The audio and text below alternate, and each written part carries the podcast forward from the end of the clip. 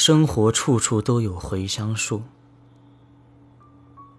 朋友接我来基隆演讲，由于演讲时间定在了下午一点，我们都来不及吃饭。到极乐寺去吃饭吧，寺庙的饭菜最好吃，最味上，师傅也最亲切。朋友说：“我说，这样不太好意思吧？”朋友说：“不会不会，我在极乐寺做义工很多年了。”与师傅们很熟，只要寺里的师傅有事情叫我，我都义不容辞。偶尔去叨扰一顿斋饭是不要紧的，更何况是帮助我们开车的师兄，也是寺里的长期义工呢。于是，朋友用行动电话通知了寺里的知客师傅。我们共有三个人，大约二十分钟行到了极乐寺。请师傅准备了素斋一席。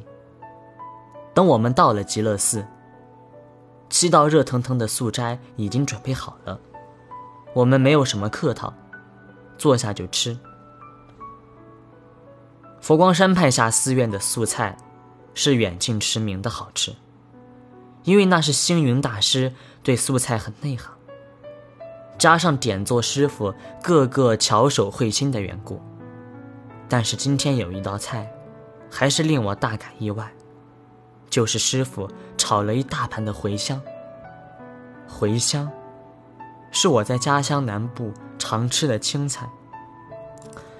因为客人家喜欢以茴香做菜之故，自从到台北，就再没吃过茴香了。如今见到茴香的样子，闻到茴香的气味。竟有种说不出的感动。一般人都知道，茴香的种子可以做香料、做卤味，却很少人知道茴香的叶子可以做菜，那是人间至极的美味。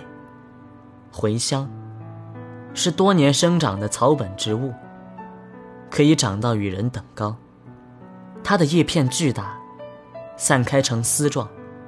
仿佛就是空中爆开的烟火。茴香从根茎叶、花到种子，都有着浓烈的香气。食用的时候采其嫩叶，或炒成青菜，或做汤的香菜，或沾面粉油炸成饼，都会令人吃过而不能永忘。在寺庙吃饭，不是交谈。因此，我独自细细品味着茴香的滋味，好像是回到了童年。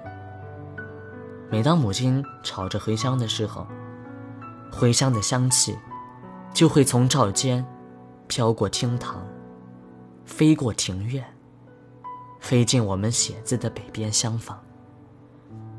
童年的时光不在，茴香的气息也逐渐淡了。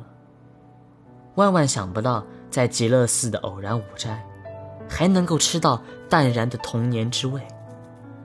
我曾经走入盛开着小黄花的茴香田里，对着那片漫天飞舞的黄花绿叶深深的呼吸，妄图把茴香的香气储存在胸臆。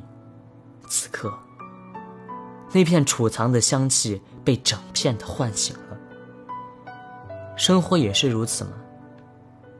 我们所经验过的美好事物，其实都是永不失去的，只是被卷存典藏着。一旦打开了，就会在记忆中回乡，从遥远不可知的角落飘回来。我们生命里早就种了很多的茴香树，等待姻缘的缘故吧。我们没什么客套。吃完，对师傅合十致谢，就走了。知客师傅送我们到前廊，合掌道别说：“以后有什么需要，尽管到寺里来。”在奔赴演讲场地的路上，我的心里有一种被喂平的感觉。不只是寺里的茴香菜产生的作用，那样清澈，人与人之间的情谊。更加使我动容。